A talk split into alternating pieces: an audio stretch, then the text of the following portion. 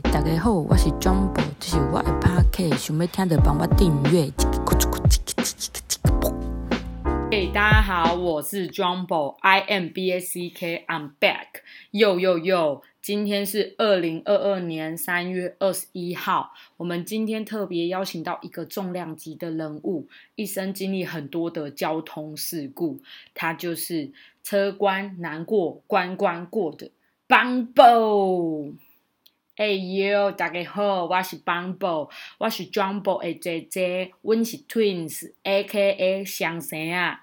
今仔日要来家跟大家分享之前的行车经历。马路如虎口，一不小心就会骑出生命的出口。So lucky，我行车命运多舛，但总能骑回正途。这边先自我介绍，我目前骑车经历迈入第十五年。还记得我十八岁就跑去考驾照。一拿到驾照就上路，因为我家里住的比较远，所以就开始每一天骑车去上课。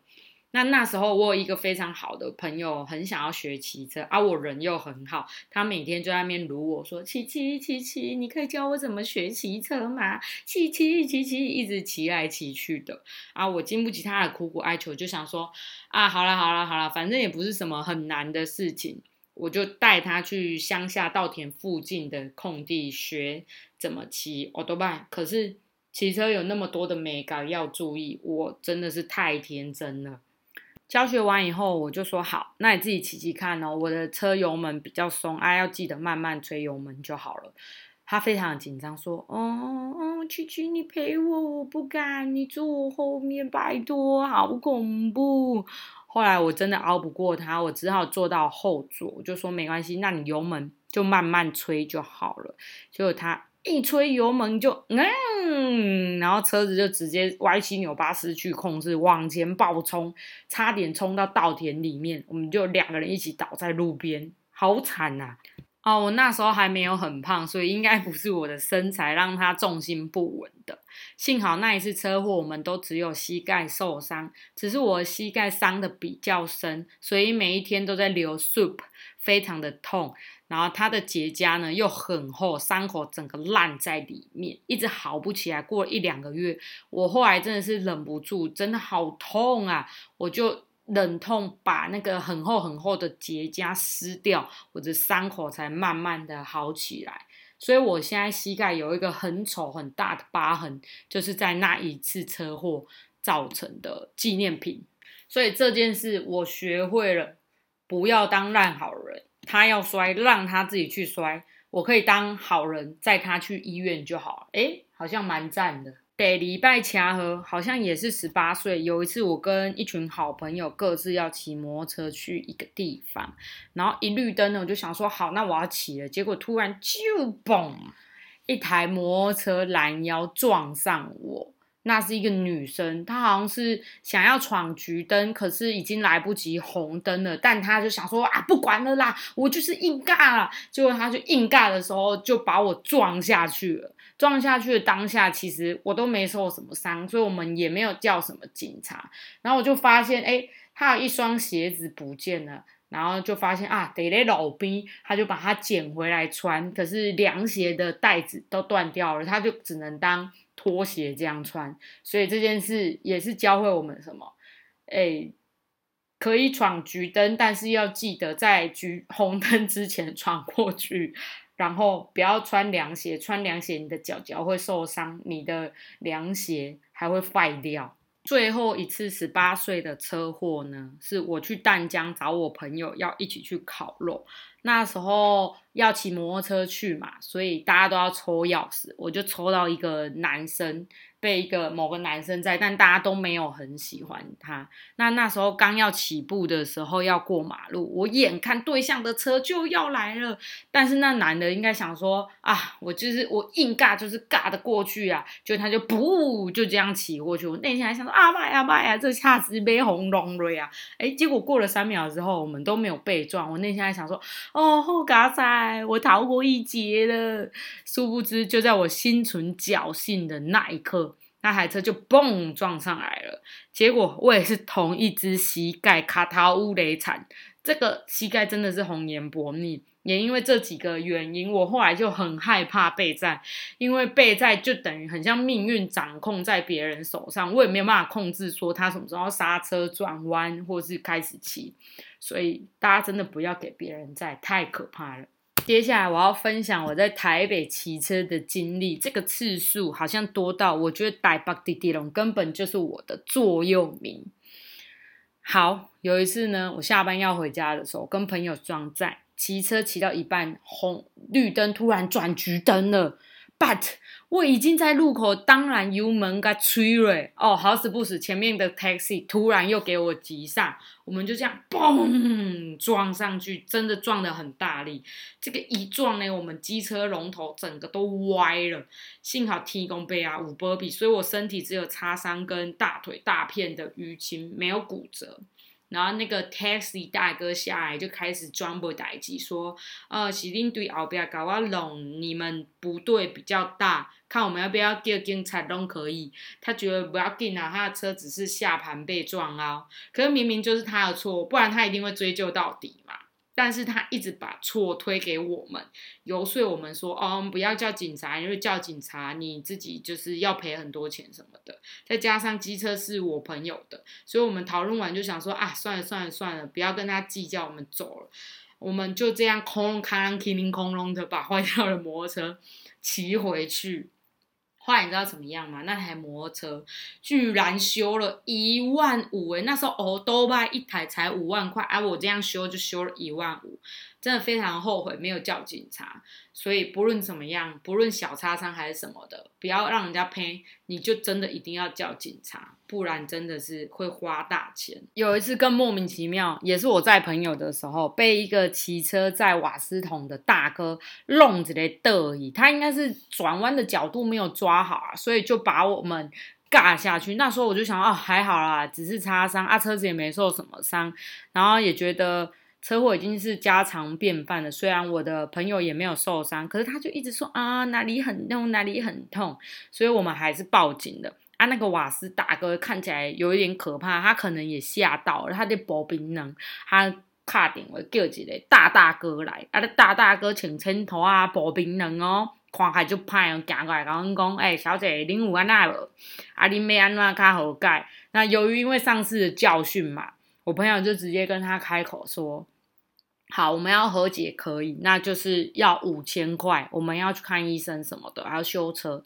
啊，虽然瓦斯大哥很美送，但后来大大哥在那边左左右右的游说我们，又游说那个大哥，就觉得啊，那个大哥的错在先，所以他们真的就拿了五千块的现金给我们。虽然我心里觉得，哎，好像 too much 了，但是还是觉得啊，不行哎，还是要让他赔一下。”所以我们还是拿了钱，我心里有点过意不去啦。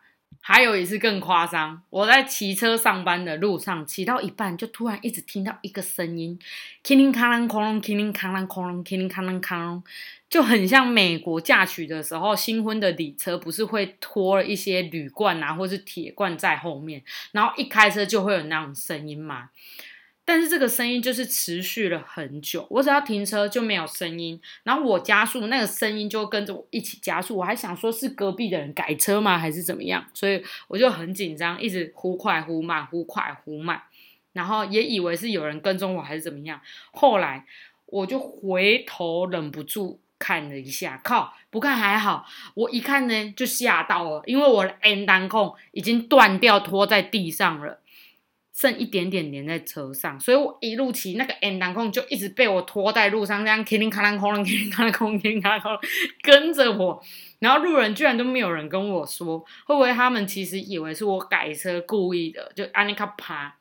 后来那个 N 档控你知道修了多少钱吗？N 档控换一个居然要三千六百块。好啦，以现在的价钱会觉得还好，但是以那时候。的价钱你会觉得哦天呐也太贵了吧！我上五天班才有三千六诶。台北骑车路程很长还是怎么样？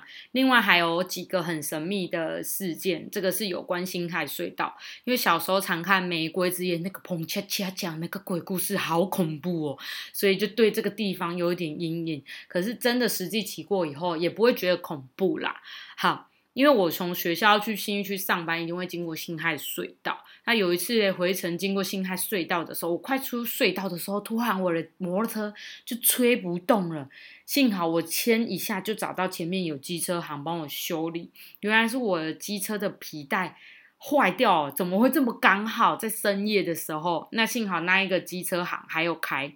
然后另外一次呢，是我要去上班的时候，也是经过新海隧道。我一出隧道就被后面的汽车追撞，我那时候真的不知道哪来的力量，虽然扭来扭去，扭来扭去，但是我还是稳住了，完全没有跌倒。只有我的脚掌被那台汽车的轮胎告了好几下，可是我还是吓坏了，所以路边停下来的时候，我非常的生气。然后那个中年人一下车呢，就一直道歉说：“哦，对不起，对不起。”然后我就很生气的哭着问他说：“你为什么不好好开车，要撞我？”然后他不知道是想要辩解还是怎么样，他就说：“我在前面蛇行左左右右，左左右右，他真的是没有抓好，才会不小心尬到我。”哎，可是我真的是觉得我骑得很直哎。后来我们看彼此没有怎么样，也没有叫警察，他就留下电话叫我有问题的时候打给他，他会赔。然后或者是他要不要陪我去看医生？他其实当下我想要直接跟他要两千块，因为那时候真的好穷哦。可是我真的开不了口。好啦，反正我的小拇指、脚脚的小拇指后来也是整个淤青了。早知道就跟他狮子大开口要个三四千吃饭。唉，人太好就是这样啦，默默忍受痛苦。最后还有一次经过辛亥隧道的时候，我在隧道里面，我的摩托车整个熄火，我怎么发都发不动，引擎坏掉。我用牵的把它牵出隧道，然后找了最靠近的一间机车行，跟上面那一间不一样，因为行进方向不同。然后那个老板就。看附近可能没有机车行，就把我当肥养。我还记得我牵到他门口的时候，想说：“哎，这是一个重机的店呢，他会修我的车吗？”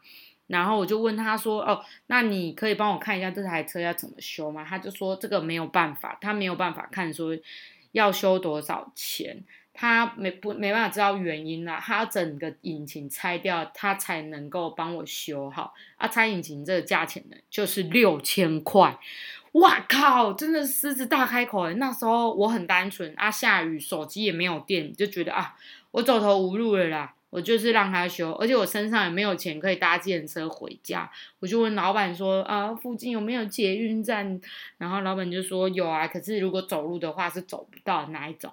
所以老板就骑着他的野狼，很浪漫的，我们两个这样淋雨，然后他载我去捷运站坐车。他心里应该觉得很爽，可是我心里就是在滴血，因为他赚了我六千块，好扯哦！我后来跟我爸妈说我修车修六千块，他们都说我在吸毒，那个钱不是要拿去修车，他们不相信我。他们以为那个钱是要去买毒的，因为我那时候本来肉肉的，然后后来暴瘦，他们以为我在吸毒，是不是很神秘？我跟辛亥隧道的邂逅居然可以高达三次，我回想起来都觉得怪怪的，而我当下都没有觉得怎么样。然后我最后一次呢，在台北的事故是某一天晚上下着雨，我下班要从内湖骑车回家，然后前面的车子突然无预警的大回转，我完全来不及刹车，就整个砰拦腰撞上去，我的雨衣整件都破了，但幸好我的人没事。哦，这个雨衣的故事，这个雨衣呢是当初我跟爸爸妈妈说。我在台北要去打工，可是我要骑摩托车，所以他们很感人的把车寄上来，然后还偷偷的在车厢塞了一件全新的雨衣，想说如果台北下雨，我可以穿雨衣骑摩托车，是不是很感人故事？我也觉得很感人。当初我看到的时候，眼泪都要掉下来了。然后后来我把那个雨衣摊开的时候，就有一点。傻眼，因为那个 雨衣呢，虽然前面素素的，然后有那个小豆点，小豆点好像看起来很可爱，可是它背面有一个很大很大的雪滴宝宝，是捐血的宝宝那种，是他们去捐血送的，所以原来前面的小豆点那种是捐血的意思。但你如果看人家骑在路上，就会觉得，嗯，好像好好笑。反正这一次呢。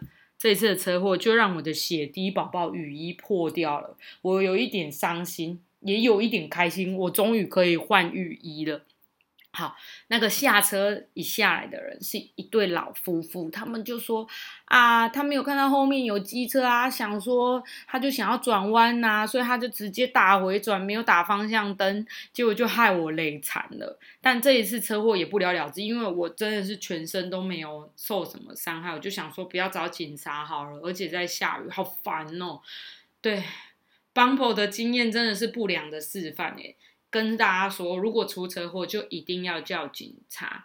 不论怎么样，双方都可以得到一些保障。OK，那我的最后一次车祸也是最严重、最著名的一个故事，我在第二集就有说过。如果忘记的人可以重新再回去听第二集，我觉得蛮精彩的，就不重说了。不过从以上各个车祸故事看下来，我们可以得到一个。总结是，通常车祸都是别人的不小心造成的，所以不论我们骑车多厉害啊，或是多小心，我们都会被冲康，所以我们就要骑慢一点，注意自身的小心呐，还有安全前后距离，这样大祸来临的时候才有办法逃得掉哦。谢谢 Bumble 带来这么多精彩的故事。也感谢大家的聆听。如果大家有喜欢，可以给我五星好评，或是分享给你的朋友。